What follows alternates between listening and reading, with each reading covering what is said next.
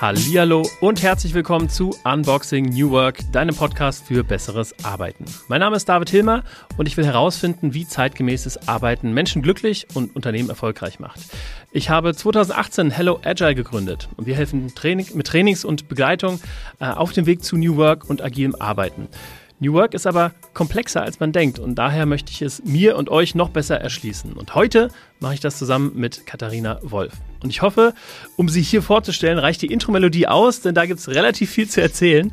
Äh, sie stand schon sehr früh als Sängerin neben ihrem Vater Rüdiger Wolf auf der Bühne ähm, ist dann später in der Politik gewesen und ähm, war Bür Bürgschaftsabgeordnete äh, in Hamburg, ist äh, in die Startup-Welt ähm, gedriftet, ist da investiert, hat Bücher geschrieben und ist die Gründerin und Herausgeberin des Strive-Magazins, ein Wirtschaftsmagazin für Frauen.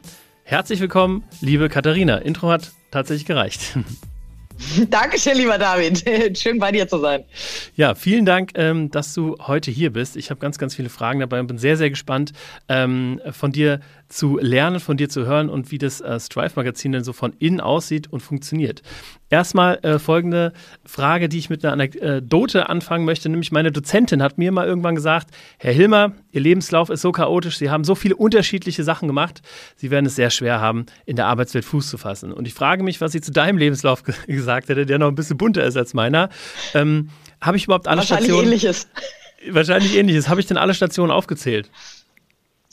Genau, also ich habe immer, ich habe irgendwie im indirekten Zehn-Jahres-Rhythmus, habe ich das Gefühl. Ich habe ähm, zehn Jahre zusammen mit meinem Vater Schlager gesungen, zehn Jahre Politik gemacht, zehn Jahre meine Personalberatung. Das ist der Anfang meines Unternehmertums. Ähm, investieren tue ich jetzt auch ähnlich lange ähm, wahrscheinlich. Mal gucken, drei Jahre läuft Strive jetzt. Äh, theoretisch habe ich noch sieben Jahre. Mal gucken, ob dann entweder ein Exit ansteht oder ich operativ rausgehe oder ähm, ob das vielleicht sogar eine lebenslange Geschichte wird. Wer weiß. Wer weiß, wer weiß. Bei mir war das immer so, dass die, dass die ganzen Engagements sich dann ähm, immer ein bisschen verlängert haben.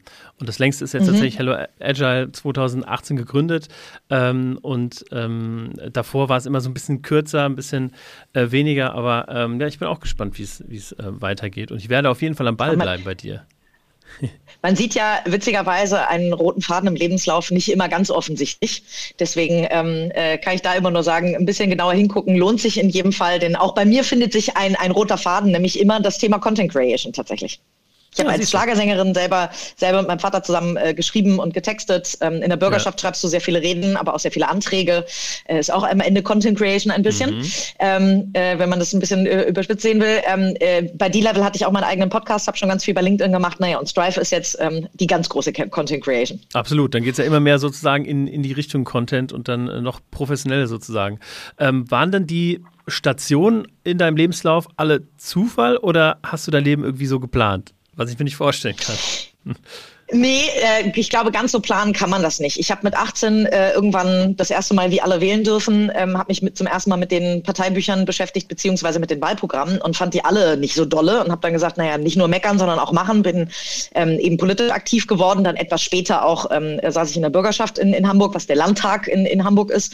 Ähm, aber nee, äh, so richtig planen kann man das nicht. Du kannst ja auch nicht planen, in die Bürgerschaft gewählt zu werden, sondern da musst du dich dann, da kannst du dich, äh, da kannst du für antreten, da kannst ja. du für äh, teilweise trainieren oder dich aufstellen und so weiter. Ähm, auch ein Unternehmen zu gründen, klar kannst du sagen, ich möchte irgendwann mal gründen. Das war gar nicht in mir so drin, ähm, auch wenn ich zwei selbstständige Eltern habe. Ähm, aber das ergab sich irgendwann so. Und dann kannst du nur noch dran arbeiten, erfolgreich zu, zu werden und zu bleiben. Aber ähm, so richtig 100 Prozent planen kann man, glaube ich, viele Dinge nicht. Und du bist dann wieder aus der Politik ähm, rausgegangen. Ich habe auch schon oft über über das Thema Politik nachgedacht, ob das irgendwie was für mich wäre, aber ähm, es wäre, also ich würde daran zerbrechen, weil es so frustrierend ist, weil irgendwie äh, die, die Hürden sehr hoch sind, weil irgendwie jeder gegen jeden arbeitet und ähm, da so wenig Harmonie herrscht und so viel gegeneinander. Ist das auch der Grund, warum du raus bist, oder? Nee, gab verschiedene Gründe. Ähm, ich hatte tatsächlich, also ich habe eine Legislatur, saß ich in der hamburgischen Bürgerschaft, ähm, hatte meine Wiederwahl schon äh, vorbereitet und dann wurde mein Papa krank. Mhm. Und ähm, auch da muss man sich manchmal im Leben entscheiden, ähm, was macht man nun? Ne? Und das ist ein Feierabendparlament in, in, in Hamburg. Das heißt, ich hatte immer meine Firma nebenher, abends dann die ganzen Sitzungen. Ja. Da bleibt nicht mehr viel Zeit für, für Friends and Family. Deswegen ähm, irgendwann muss man dann eine Entscheidung treffen. Und fairerweise war die Level, meine Personalberatung, damals auch noch relativ jung. Bin 2000 2011 in die ähm, Bürgerschaft gewählt worden. Ähm, da war mein Unternehmen gerade anderthalb Jahre alt. Deswegen ähm, war es auch gut, dass ich dann einfach ein bisschen Zeit hatte danach, um wirklich mich nur auf die Firmenentwicklung zu konzentrieren. Okay. Verstehe, verstehe. Und dann, ähm, wenn wir so einen kleinen Zeitsprung machen, ähm, äh, hast du dich dann in der Pandemie dazu entschlossen, einen Verlag zu gründen und ein Magazin auf den Markt zu bringen, ähm, weil Frauen in Wirtschaftsmagazinen unterrepräsentiert sind. Ziemlich smarte Idee. Ähm, die Zeitschrift ähm, trifft diesen, diesen Zeitgeist, würde ich sagen. Aber ähm, erstens, Print wurde schon irgendwie gefühlt äh, vor, vor zehn Jahren äh, für tot erklärt und zusätzlich war der Zeitpunkt während der Pandemie vielleicht auch nicht ganz der ideale, könnte man so von außen sagen. Ähm, wie viel Gegenwind hast du bekommen? Ach naja, wenn man sowas äh, selber macht, dann kriegst du ja keinen Gegenwind in dem Sinne, dass jemand sagt, du darfst das nicht machen oder so. Aber es gab natürlich sehr viele, die abgeraten haben, die mich für irre erklärt haben. Ja. Ähm, aber äh, tatsächlich, ich habe am Anfang mit sehr vielen Verlagen gesprochen, warum die das nicht machen, weil sich mir diese Marktlücke so wahnsinnig offensichtlich erschlossen hat. Und ich so eine kleine Testgruppe von 50 tollen Frauen einfach per WhatsApp-Gruppe, äh, vermisst ihr so ein Heft auch, würdet ihr dafür zahlen und so mal getestet hatte. Und merkte so, ja, da ist auch ein Bedürfnis irgendwie aus meiner Female Community, sage ich mal, eines ähm, Business-Magazins, was sich gezielt an Frauen oder zumindest auch gezielt an Frauen richtet. So, und ähm, dann fielen zwei Sätze in diesen Verlagen, die mich dazu gebracht haben, das dann wirklich ganz alleine auf die Beine zu stellen, nämlich, ähm, naja, Katharina, mit Frauen in der Wirtschaft kannst du kein Geld verdienen. Ich würde sagen, die Menschen, die das gesagt haben, haben 2020 auf jeden Fall die Zielgruppe ähm, äh, der Frauen unterschätzt in der Wirtschaft. Ja. Und ähm, der zweite Satz war, naja, Katharina, dann machst du ein, zwei oder drei Hefte, dann hast du alle wichtigen Frauen in Deutschland abgebildet und was machst du dann? Und wow. da hat jemand, glaube ich, ähm, wenig Ahnung davon, wie viele tolle Frauen es in Deutschland gibt. So Absolut. und ähm, mir war klar, dass wir als Verlag, ähm, äh, also wenn ich in einen anderen Verlag reingehen würde, dann äh, wären wir jetzt, äh, das kann man glaube ich sehen, wären wir zum Beispiel zu Gruner Jahr gegangen, wären wir bestimmt einer dieser 23 Titel, die sie eingestellt haben, versucht mhm. zu, verkauft, äh, zu verkaufen und so weiter, weil du als Magazin musst du ja erstmal dich reinwirtschaften quasi in die Skalierung, wenn man jetzt mal in der Startup-Spreche äh, bleiben ja, will. Ja. Ne? Und das ist auch der ist auch der Grund, warum Print ist nicht so tot. Man muss es nur richtig angehen. Ähm, du hast eben am Anfang ja nicht genügend B2C-Käufer, ähm, genannt äh, Abonnentinnen und Abonnenten oder Leserinnen und Leser, ähm, äh, die am Anfang dich total finanzieren können. Das heißt, am Anfang finanzierst du dich viel über B2B, heißt mhm. über Anzeigengeschäft ähm, äh, und über Sponsorings. Und ähm, die, da ist natürlich der der Anzeigentopf des Marketingbudgets für den Printtopf wird kleiner als der Online-Topf. Aber vom Online-Topf gehen 70 Prozent zu Google und Facebook. Warum? Da kannst du direkt deine Konsumentin oder deinen Konsumenten Klar. targeten. Mhm. Das heißt, proportional ist zwar der Digital-Topf größer, ich habe aber mehr Zugriff auf den Printtopf.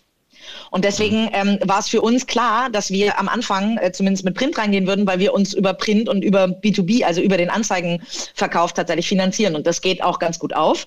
Wir sind mhm. jetzt so bei 5500 Abonnentinnen und Abonnenten zum Ende wow. äh, 2023, was für drei Jahre super ist. Mir geht's Mega. immer noch nicht schnell genug, weil ich so gerne beweisen möchte, dass diese zwei Sätze falsch waren, die ja, damals ja. in den Verlagen gesagt wurden. Deswegen ist für uns ähm, ist, ist die Community und dieses große Abo-Geschäft ist für uns gar nicht so wichtig, um damit riesig viel Geld zu verdienen, sondern um diese mhm. Relevanz zu, ähm, äh, um die Relevanz unter, unter Beweis zu stellen. Also jede Frau, die Lust hat, uns zu, zu unterstützen, ist immer mit dem Abo ähm, da ganz gut, weil wir beweisen wollen, dass es das auch braucht, genauso wie ein Manager-Magazin, eine Kapital, eine Vivo äh, und ja. so weiter alles. Und sag mal, ähm, wie, wie ist die Differenz zwischen Auflage und AbonnentInnen? Ist es ähm, irgendwie, druckt ihr mal doppelt so viel oder ist es so ein, ähm, weil da liegen ja wahrscheinlich ähm, viele in Bahnhöfen und so ähm, Magazine? Genau, das ist Genau, wir haben auch, auch die Auflage. Wir machen ja alles ein bisschen anders als die äh, herkömmlichen Verlage. Auch die Auflage haben wir total umgestaltet. Am Anfang sind wir relativ klassisch in den Markt gegangen. Ganz mhm. viel in Handel, wenig eben, weil wir noch keine Community hatten, ähm, äh, wenig äh, über Direktversendung.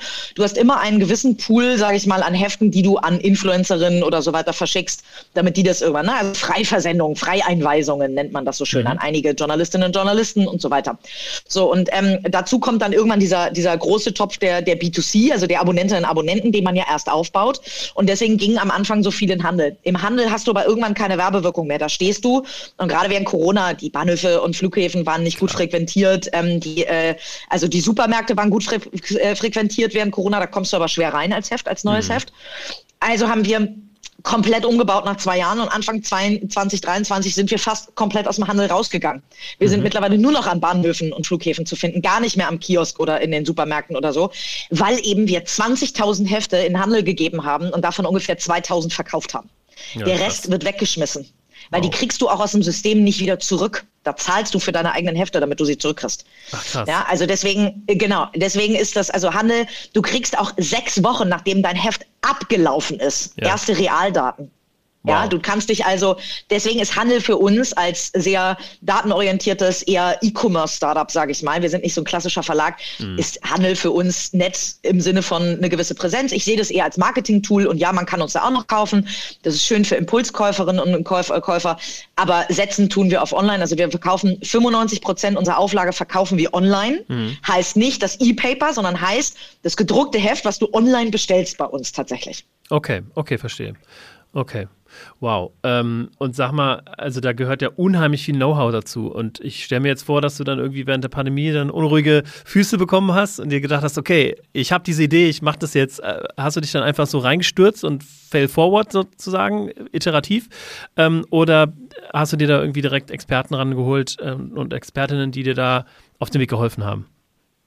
Nee, gar nicht. Ähm, meine allererste, ähm, äh, die mir geholfen hat, ist Hanna Andresen, die bis heute ähm, äh, bei Strive ist. Die ist Head of Online Channels mittlerweile, leitet den ganzen Online-Bereich bei uns. Mit der habe ich angefangen, äh, wirklich Pitch-Decks oder auch äh, einfach Visuals zu scribbeln, mal zu gucken, wie auf einer Präsentation, wie würden wir so ein Heft gestalten und so weiter. Ja. Da war doch überhaupt nicht klar. Da war sie angestellt bei meiner äh, Personalberatung für den PA-Bereich. Ja. Ähm, und ähm, wir haben einfach angefangen, die, die hat einfach ein grafisches, tolles Talent und wir haben angefangen, einfach wirklich zu scribbeln. Ich habe eine große Glaswand bei mir im Büro, da hing auf einmal wie an einem Scrum Scrumboard oder so tausend Artikel und ähm, ne, hier und so könnten wir das machen, wie, wie die das da machen und da und so weiter. Ich meine, wir erfinden das gerade alle nicht mehr neu, wir streichen es vielleicht neu an, aber wir orientieren uns ja alle ein bisschen auch an anderen. So, und dann ging's los. Und dann habe ich irgendwann, nachdem ich merkte, so, oh ja, das macht irgendwie Spaß, ja, ähm, äh, es, es gibt auch ähm, äh, andere Frauen, die das auch so sehen. Die Verlage werden es nicht checken, das hast du jetzt gesehen über Gespräche, habe ich dann irgendwann angefangen, Investorinnen und Investoren anzusprechen, um so ein bisschen Backing auch zu haben, um mir das Know-how reinzuholen, was mir ja offensichtlich fehlte, denn ich habe Verlag noch nie gemacht. Und ähm, deswegen habe ich mir wie so eine liebevoll, sage ich mal, Boy- oder Girl-Band zusammengecastet, sechs ganz tolle ähm, Business Angel, die alle eine Funktion bei mir haben. Also ganz tolle E-Commerce-Köpfe wie ein Tarek Müller zum Beispiel, der einfach, wo ich ganz viel E-Commerce-Know-how rausgesaugt habe, denn am Ende ist ob du ein Heft versendest oder ein Schuh oder ein Klamottenstück, ist gar nicht so unterschiedlich, außer dass du eben einen anderen Distributionsweg hast. Aber der Vertrieb ist gar nicht so äh, extrem unterschiedlich. Ähm, jemanden für M&A mit Donata Hopfen, eine Verlagsspezialistin. Äh, so und ähm, dann ging es ehrlicherweise los. Die haben alle investiert ohne richtiges Pitch-Deck, natürlich ohne Produkt, lange bevor das an, an den Markt ging. Und dann haben wir einfach gesagt, so und jetzt machen wir eine Kick-Off-Kampagne. Und das war ein bisschen, also es war mutig. Ich hatte ja meine Personalberatung parallel, die mich finanziert hat. Das heißt, ähm, da wäre ich sehr, sehr weich gefallen. Ich hätte einfach meine Personalberatung ja, okay. weitergemacht. Und ähm, deswegen war das Risiko am Anfang sehr überschaubar. Das Schlimmste, äh, was hätte passieren können, ist, dass ich Geld verliere. Klar, da ist Geld von mir am Anfang reingeflossen. Und dass man sagt, ja, Katharina Wolf hat es versucht und nicht geschafft. Und das war mir das ja. Risiko wert. Okay, okay. Ähm, ich wollte tatsächlich auch äh, die nächste Frage in Richtung InvestorInnen stellen. Ähm, sechs Stück sind es laut Webseite. Ironischerweise genau. fünf, fünf, Männer, eine Frau. Ähm, ja. Du, du bist, äh, wie, wie hattest du die Kontakte schon oder bist du dann einfach irgendwie drauf losgegangen mit dem Pitch Deck und hast gesagt, hey, dich hätte ich gerne irgendwie in meinem Team, ähm, ich brauche Geld und Know-how? Nee, alle die, die bei mir investiert haben, kannte ich tatsächlich schon ähm, okay. äh, vorher. Sonst wäre das wahrscheinlich auch sehr schwer geworden. Also einer hat jemanden mitgebracht, äh, die haben zusammen investiert, das ähm, äh, ne, total fein. Die kannten mich vorher und wussten, dass ich äh, A, eine relativ große Bandbreite natürlich an Know-how habe, weil ich über, über zehn Jahre, 2020 äh, war, hatte ich zehn Jahre D-Level, also meine Personalberatung, also zehn Jahre Know-how auch aus anderen Unternehmen habe, weil ich sehr viele Unternehmen eben in der Zeit beraten habe. Das habe ich Gott sei Dank ganz gut gemacht, deswegen durfte ich auch all diese Branchengrößen irgendwann mal im Zweifelsfalle mit Personal bestücken. Ähm, und deswegen wussten die, okay, ähm, Katharina wird schon irgendwie was draus machen. So als Unternehmerin, ähm, die haben am Ende auf meinen Kopf gesetzt und das war so ein Dreiklang aus. Das ist ein sehr gutes Thema, zu einem sehr guten Timing und es sitzt der richtige Kopf drauf. Mhm. Und deswegen haben sie alle dann äh, gesagt, ja, machst du. Und das sind auch fairerweise keine Unsummen gewesen am Anfang, die die investiert mhm. haben. Ne? Also die haben zu sechs äh, 200.000 Euro reingegeben. Das habe ich nochmal gespiegelt ungefähr mit 200, 250.000. Also bei mir war, lag das deutlich höhere Risiko. Ja was die auch gesehen haben, was die auch, also ne, wenn man selber mit Geld als Gründerin so reingeht, dann weißt du auch, da hat jemand ein großes, äh, essentielles Interesse, dass das funktioniert. Klar. Und dann haben wir Anfang 2022 nochmal eine Investmentrunde mit 350.000 gemacht, wo Tarek vor allen Dingen Lead-Investor war. Okay. Aber ich glaube nicht, dass, dass Tarek in mich blind quasi investiert hätte, hätte er mich vorher und meine, mein Drive, meine Energie ja. und dass ich irgendwie aus jeder Situation irgendwie was machen kann, ähm, äh, hätte er das vorher nicht gekannt, hätte er vielleicht nicht investiert. Ja, stark, okay. Und ähm, Du hast im Vorgespräch schon gesagt, du bist recht ähm, transparent mit, mit den ganzen Zahlen. Das heißt, ähm, am Anfang muss man erstmal relativ viel investieren, wahrscheinlich in die, also in die, in die Kosten für, für den Content letztlich, ähm, aber auch in das Du Magazin. schreibst ein komplettes Heft, ja, genau, ja, du eben. schreibst ein komplettes Heft, ja, äh, und so ein Heft kostet am Anfang so, kann man sich so vorstellen, 60.000 ungefähr, die man in Produktion steckt, also in Vorarbeit, in, du hast externe, wir schreiben nur mit externen Autoren, Autoren, ähm, okay. du hast ein kleines Team drauf sitzen, du hast, du musst dir eine externe Art Director reinholen und so weiter, also bummelig 60.000 kann man so, 50, 60.000 kann man rechnen, ähm, dafür produzieren wir ungefähr ein Heft. Okay, wow. Und dann, ähm, was, was kostet so ein Heft im Druck? Zwei Euro oder? Ungefähr, nee, ja, ein bisschen mehr als ein Euro. Der reine ja. Druck ist okay. ein bisschen mehr als ein Euro pro Heft ungefähr. Ähm, äh, also ja, immer so ein bisschen über 20.000 Euro geben wir aus, wenn wir so zwischen 20 und 25.000 äh, drucken wir als Auflage. Ja, okay, okay, verstehe. Ja, sehr interessant. Und ähm, sag mal, was hat sich so seit der Gründung ähm, verändert? Was, was waren so die großen Meilensteine, würdest du sagen? Also wir zünden gefühlt ähm, jedes Jahr eine, äh, einen großen Meilenstein, eine große Eskalationsstufe, wie ich es immer liebevoll nenne. Wir haben ja gestartet ähm, mit dem Heft und natürlich ist es immer noch unser Ziel, das Heft äh, viel, viel bekannter zu machen. Immer noch kennt nur ein kleiner Nukleus in Deutschland äh, Strive. Ähm, aber wir haben eine ganze Produktwelt drumherum geschaffen. Erstmal haben wir angefangen, das Abo immer interessanter zu machen, indem wir ähm, Masterclasses geschaffen haben, die du for free umsonst mitkriegst, wenn du ähm, äh, ein Abo hast, dass du äh, Zugang zu exklusiven Events bekommst, dass du Produkte günstiger kaufen kannst, Newsletter bekommst, lalala und so weiter. So, dann haben wir angefangen, wie gesagt, Events zu machen und nächstes Jahr ist jetzt eine wirklich große ähm, äh, Eskalationsstufe quasi, weil es einfach ein zusätzlicher Revenue, echter Revenue Stream für uns wird, ist Becoming CEO. Das ist ein tolles Management Management-Coaching-Programm, wo wir, ähm, also mir hat im, im Markt etwas gefehlt, was Leadership-Skills vermittelt, was sich aber nicht nur auf Leadership-Soft-Skills fokussiert. Also nicht nur über dieses, wie führe ich mich selber oder mein Team, sondern eben auch diese Hard Facts, wie du musst Finanzen können, wenn du ein Team führen willst oder eine eigene P&L führen willst. Du musst Kommunikation verdammt gut können äh, in verschiedene Richtungen, weil du andere Stakeholder auf einmal hast. Du musst ähm, anders verhandeln können, weil du nicht mehr nur vielleicht dein eigenes Gehalt verhandelst, sondern auch die Gehälter deiner, deines Teams, Budgets und so weiter. Du brauchst natürlich Leadership Skills und du brauchst eine Strategie, eine Strategie für deine eigene, ähm, für dein eigenes Team, für deine eigene Abteilung, aber eben eine, die aligned ist auf die ganze Firma. Und deswegen haben wir Becoming CEO ähm, äh, ganz selbstbewusst gestartet, nicht weil alle Frauen CEO werden müssen oder auch vielleicht auch gar nicht wollen, sondern einfach um zu sagen, hey, das, das soll zeigen, wir Frauen wollen von der mittleren Ebene jetzt mal oder wir wollen die Frauen von der mittleren Ebene auf die obere Ebene bringen, weil da einfach noch zu wenig stattfindet. Es gibt immer mehr tolle Frauen in, in, in der mittleren Führungsebene und die jetzt wirklich ähm, top-notch hinzubringen, das macht mit Sicherheit nochmal Sinn. Nutzen jetzt witzigerweise ganz viele, die sich melden und sagen, ich habe Führung nie gelernt in dem Sinne, immer ein kleines, schnell ein kleines Team übernommen. Und ich würde das jetzt mal wie, wie eine andere Form von MBA sehen, um das nochmal, um mein Wissen, was ich praktisch ges äh, gesammelt habe, nochmal theoretisch zu unterfüttern. Das ist äh, momentan ganz cool. Also deswegen jedes Jahr eigentlich ein Meilenstein. Ja, ich habe das ähm, gesehen, die äh, gerade dieses äh, Becoming CEO-Programm, was mich ähm, echt mega beeindruckt. Auch der Name, also ich finde den Namen sehr, sehr, sehr, sehr passend. Ähm, cool. Fühlt sich irgendwie so ein bisschen an wie, ähm, so wie Elon Musk Autos neu denkt. Denkt ihr ähm, oder denkst du das Thema Printmagazin oder Magazin neu? Also ich finde das wirklich ähm, äh, eine coole Sache. Wie lange dauert dieses äh, Becoming CEO-Programm? Das läuft über so ein halbes Jahr. Es sind fünf äh, Workshop-Tage. Okay ähm, an denen du diese fünf äh, Key Skills vermittelt bekommst, ne? Finanzen, Verhandeln und so weiter. Und zwischendurch hast du äh, eine sogenannte Accountability Group, wo du dich gegenseitig accountable hältst, um sich nicht zu verlieren in der Zeit. Natürlich gibt's noch ein Alumni-Programm hinten dran und und und. Also da lassen wir uns immer viel einfallen, ähm, um unsere Community dann auch nachhaltig zu bespaßen und auch nachhaltig mit denen in Verbindung zu bleiben. Ähm, äh, aber über ein halbes Jahr läuft dieses ganze Programm quasi und dann ist man einmal mhm. durch. Und das äh, zu einem sehr, sehr fairen Preis, muss ich sagen. Da habe ich mich ähm, echt ähm, positiv gewundert. Also ich, so Trainings und Workshops und Weiterbildung sind ja mein täglich Brot sozusagen. Ähm, und äh, das ähm, also macht einen sehr, sehr guten Eindruck und zu einem echt fairen Preis. Also äh, liebe Zuhörerinnen, in dem Fall schaut ja. mal da, da drauf. Ja, das ist toll. Nein, wir wollten etwas schaffen, was äh, es ist auf 50 äh, Frauen begrenzt. Wir äh, haben am Anfang gesagt, wir machen äh, tatsächlich das Programm nur für Frauen, bis dann irgendwann 50 Prozent äh, Frauen auch in Führungspositionen sitzen. Dann bieten wir es gerne auch für Männer an. Ähm, äh, also wir starten jetzt mit 50 Frauen und haben das extra äh, bezahlbar gemacht. Vielleicht drehen wir da auch noch mal an der Schraube. Wir müssen es ja auch immer das erste Jahr testen. Im ersten Jahr gehen wir eigentlich immer so ran, dass wir sagen, wir wollen nur plus minus null in jedem Fall rauskommen und nicht draufzahlen.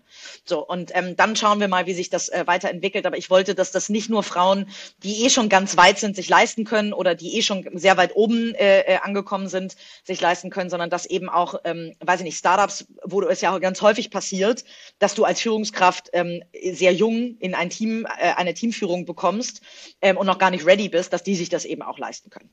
Ja, absolut. Also ähm, schaut da mal vorbei. Becoming CEO ist hier das Stichwort. Ähm, ihr arbeitet oder also im Grunde genommen ist es ja Verlagsbusiness, aber natürlich neu gedacht. Ähm, dementsprechend wäre natürlich auch meine Frage, inwiefern arbeitet ihr agil oder New Work? Ist das ein Buzzword bei euch? Ähm, und wie, wie sehr hält es Einzug?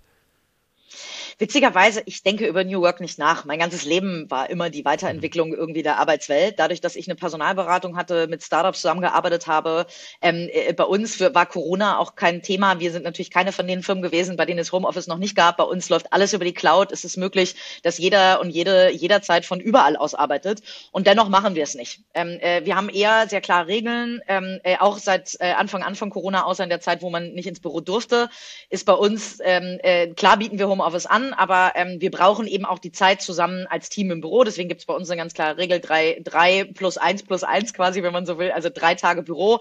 Ein Tag ist so der sogenannte Springertag. Da, da äh, muss man in Hamburg sein, weil es äh, sein könnte, dass ein Termin reinkommt, aber kann gerne entscheiden, ob aus dem Homeoffice oder, oder aus dem Büro heraus zu arbeiten. Und freitags kannst du machen, was du willst bei uns.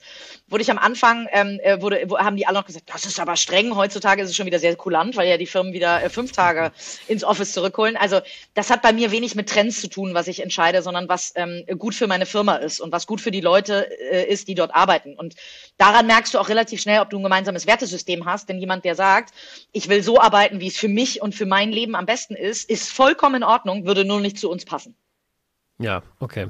Ähm, und habt ihr, äh, sag ich mal, irgendwelche Frameworks im Einsatz? Ähm, OKR, Scrum, Kanban? Alles sehr indirekt quasi. Ne? Also ja. äh, wir planen sehr viel voran. Wir arbeiten ähm, äh, aber auch nicht einheitlich mit Asana oder Trello, sondern das eine Team arbeitet mit Asana, weil es besser tatsächlich zum Eventplan passt. Das andere, ähm, das Content-Team arbeitet eher mit Trello. Auch da haben wir unterschiedliche Bedürfnisse. Ähm, wir haben deswegen keine klaren Sprints in dem Sinne. Wir machen immer am, Wochen, am Wochenanfang einen Wochen-Kickoff ähm, und erzählen dann, ob das geklappt hat oder nicht. Das ist sehr Scrum-ähnlich in dem Sinne. Wir haben jetzt aber eher im Team, da hast du einen klassischen Teamlead, der wahrscheinlich der Product Owner dann ist. So, also deswegen ganz klassisch übersetzt nicht. Ähm, aber ja, total vieles davon, äh, OKA ist bei, ist bei uns, in meinem Kopf läuft das immer mit. Das heißt, es gibt immer ein Oberziel und immer Unterziele und noch Dinge, die zu diesen Unterzielen führen und so weiter. Ganz klassisch anwenden tue ich diese Dinge witzigerweise alle nicht. Ja, aber ich finde, dass das passt auch irgendwie zu dem, ähm, zu dem Eindruck, den du machst und zu dem Reifegrad sozusagen. Ne?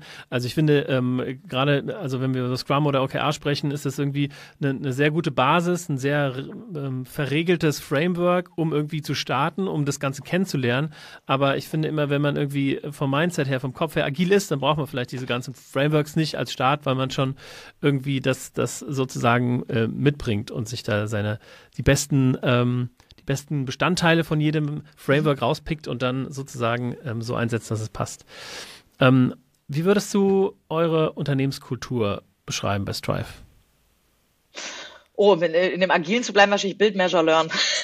Das, äh, äh, das trifft es am besten. Wir probieren sehr viele Dinge sehr schnell aus, verwerfen aber auch Dinge wieder. Also wir haben zum Beispiel gerade unseren Podcast ähm, announced, dass wir unseren Podcast stoppen, weil wir gesehen haben, ja, da, da wir haben ähm, äh, tolle Hörerinnen und Hörer bekommen, immer so pro Folge zwischen fünf und zehntausend Hörerinnen und Hörer. Daran hat es nicht gelegen, wow. sondern einfach, dass wir gesagt haben, ähm, bei mir ist, bindet es sehr viel Zeit ähm, und wir müssen immer gucken, wo ist gerade gerade meine Zeit am besten eingesetzt. Und da war der ROI, also der Return of Investment, einfach nicht groß genug bei dem Format. So, und hätte es jemand anders gemacht, äh, sind wir davon ausgegangen, dass das also dann viel mehr Vorbereitungszeit gekostet hätte und und und, dann hätten wir andere Kosten aufwenden müssen, dann wäre der Return on Investment noch weniger äh, da gewesen tatsächlich. Deswegen muss man, ähm, glaube ich, bei uns muss man ganz viel Flexibilität und wenig Ego, wenig persönlich nehmen. Bei uns wird selten für die Tonne gearbeitet, aber es geht eben nie darum, ob, äh, weil ich sie vorhin erwähnt habe, ob Hannah jetzt möchte, dass wir irgendwas umsetzen, sondern nur ist das etwas, was unsere Community möchte. Wir sind sehr, sehr, sehr doll customer-centric tatsächlich. Alles, Und Produktentwicklung, alles, alles, alles. Genau, datengetrieben gehört für mich zu customer-centric. Wenn du ja. deine Konsumenten verstehen willst, dann musst du auch dann die Daten dazu kennen. Ähm, deswegen alles, alles, was wir machen, ist auf Basis dessen nicht. Ich habe auch Social-Media-Posts, wo ich manchmal zu Hannah sage, sage, boah, bin ich heute Morgen fast mal in die Knie gegangen, weil das wirklich irgendwie, ähm, das war kein Post, der mir selber persönlich gefällt, aber das ist etwas, was die Community so, so möchte und was der Community gut tut und ne, manchmal ist es so zum Tausendmal Mental Health und keine Ahnung was. So, ähm, das ist etwas, da hat unser Team ein, ein gutes Gespür für unsere Community und das ist eben viel wichtiger, als ob das mir oder wem auch immer gefällt tatsächlich. Mhm. Und sag mal, ähm, also das, das hört sich ja auch an, dass, dass du selber dich in einen sehr ähm, hochkompetitiven Markt stellst oder äh, Verhältnis stellst sozusagen. Also ähm, wie, also seid ihr Break-Even und wenn ja, wie, wie, wie hoch, wie, wie profitabel ist denn so, so ein Magazin, so wie du es denkst und machst? Mhm. Also bei uns ist tatsächlich jedes Produkt äh, profitabel, was wir, was wir machen. Deswegen auch bei dem Podcast, das war gerade so plus minus null und dafür ist zu ja. viel Zeit reingegangen, deswegen kein Return of Investment. Ähm, das Heft selber ist profitabel, ähm, Becoming CEO selber wird profitabel sein, also jedes einzelne Produkt ist profitabel. Natürlich haben wir aber sowas wie äh, eine Geschäftsführung, die über alles ähm, äh, drüber, äh, über allem noch drüber hängt, weil die finanziert werden muss. Wir haben zum Beispiel ein Marketing-Team, was äh, finanziert werden muss ne, und so weiter. So, das heißt, ähm, du hast immer Kosten, die äh, die einzelnen Produkte mittragen müssen. Wir sind ja. in Jahr eins und darauf bin ich wirklich sehr stolz, in Jahr eins plus minus null rausgegangen, in Jahr zwei plus minus null rausgegangen und werden in Jahr drei jetzt sogar mit einem Plus rausgehen, ähm, was immer ein bisschen eine Milchmädchenrechnung ist, weil ähm, wir haben jetzt die Einnahmen für Becoming CEO dieses Jahr gemacht, nächstes Jahr haben wir aber die Ausgaben, ja, deswegen immer Vorsicht, ja, ja. Ähm, äh, nicht so, sowas zu vermischen tatsächlich. Ähm, also das heißt, aber uns geht's gut, ja, wir können einstellen, wir wachsen, ähm, wir wachsen in unsere Umsätze und auch in unsere Verantwortung Kundinnen und Kunden gegenüber äh, und der Community gegenüber rein.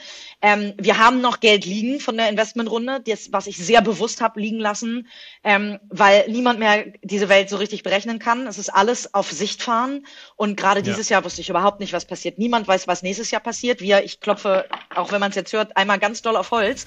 ähm, wir haben nicht so ein Riesenproblem mit Marketingbudgets, weil wir ähm, eine, weil wir ein Nischenprodukt sind quasi für die Firmen und da auch viel äh, also das Thema Female und, ähm, äh, äh, und, und alles rund um Ökologie, glaube ich, sind die zwei wahrscheinlich wichtigsten Treiber gerade in den meisten Unternehmen. Das heißt, zu uns kommen die Marketingbudgets tatsächlich noch, was schön ist.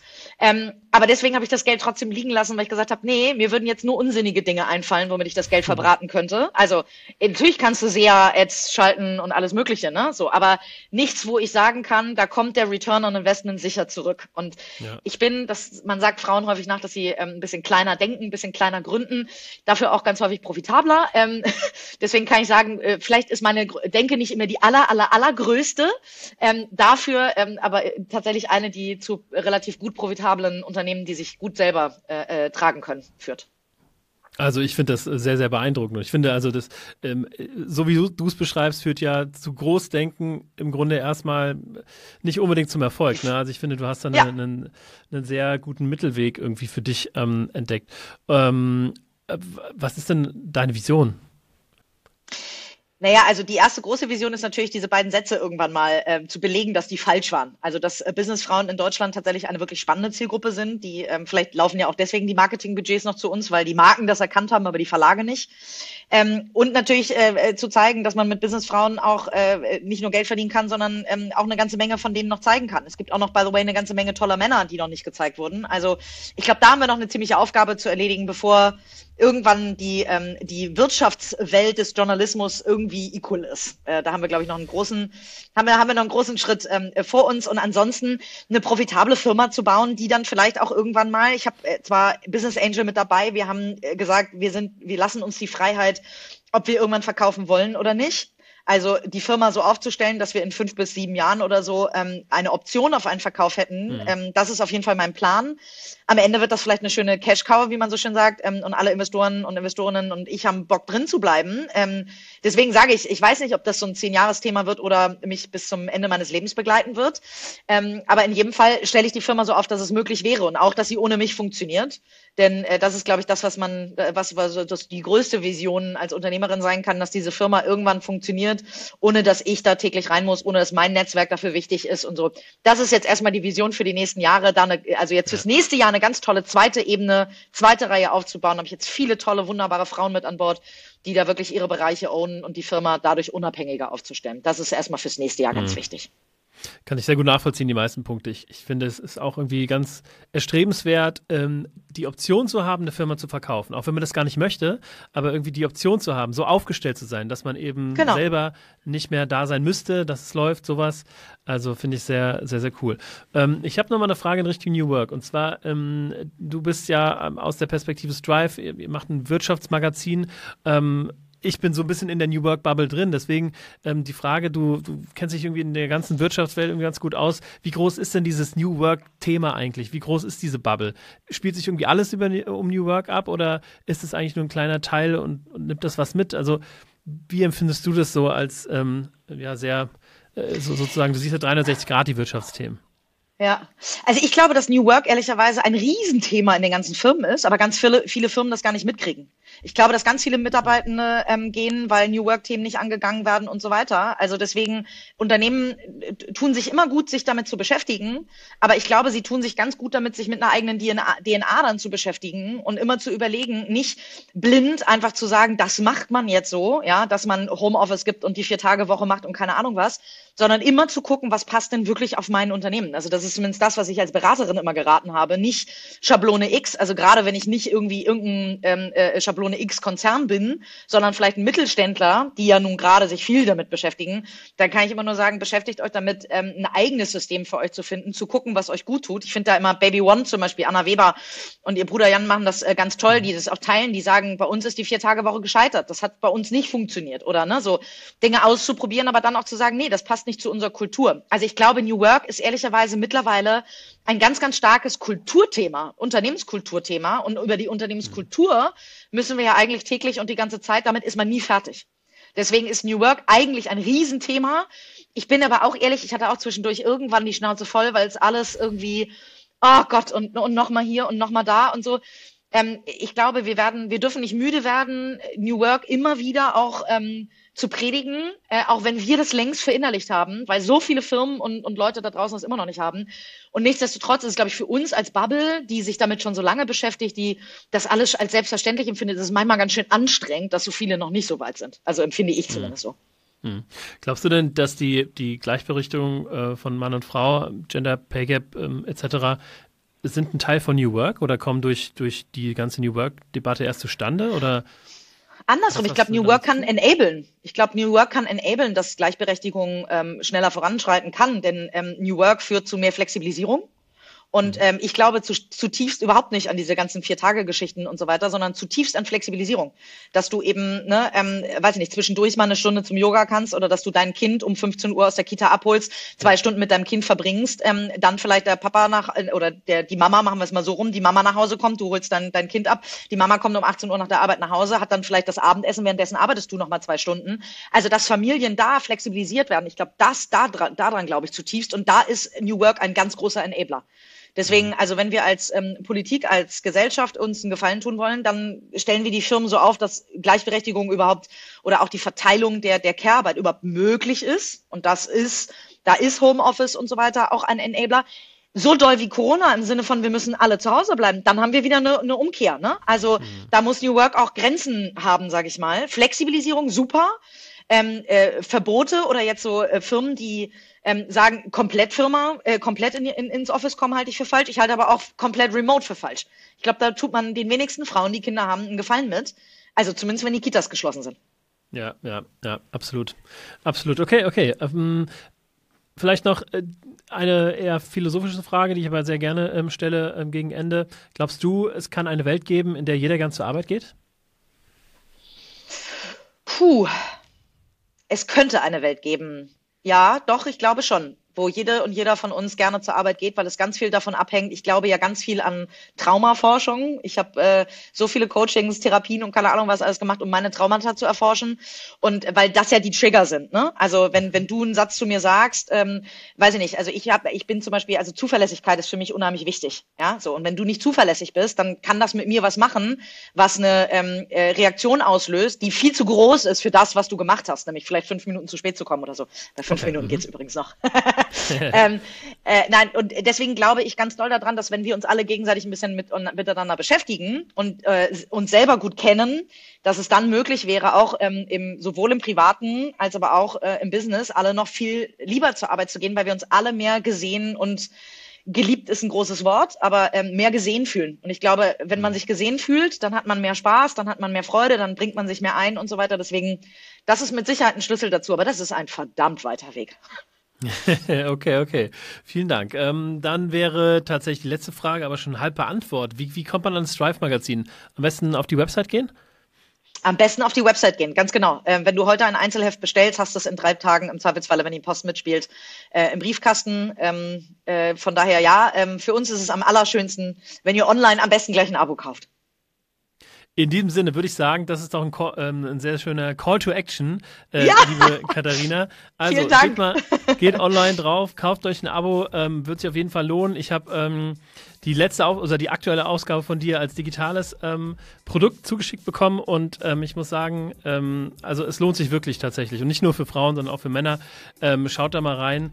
Ähm, vielen lieben Dank dir, Katharina. Also da steckt richtig Power dahinter. Hat mir riesig Spaß gemacht, auch mal so ein bisschen in das Verlagswesen reinzuschauen. Ähm, ja, und ihr liebe Zuhörerinnen und Zuhörer, wenn euch diese Folge äh, gefällt ähm, und dieser Podcast gefällt, lasst doch auf jeden Fall gerne ein Like da, zum Beispiel auf Spotify. Und dann hören wir uns in zwei Wochen wieder. Ähm, ich freue mich drauf. Bis dahin. Liebe Grüße und ciao, ciao, Katharina.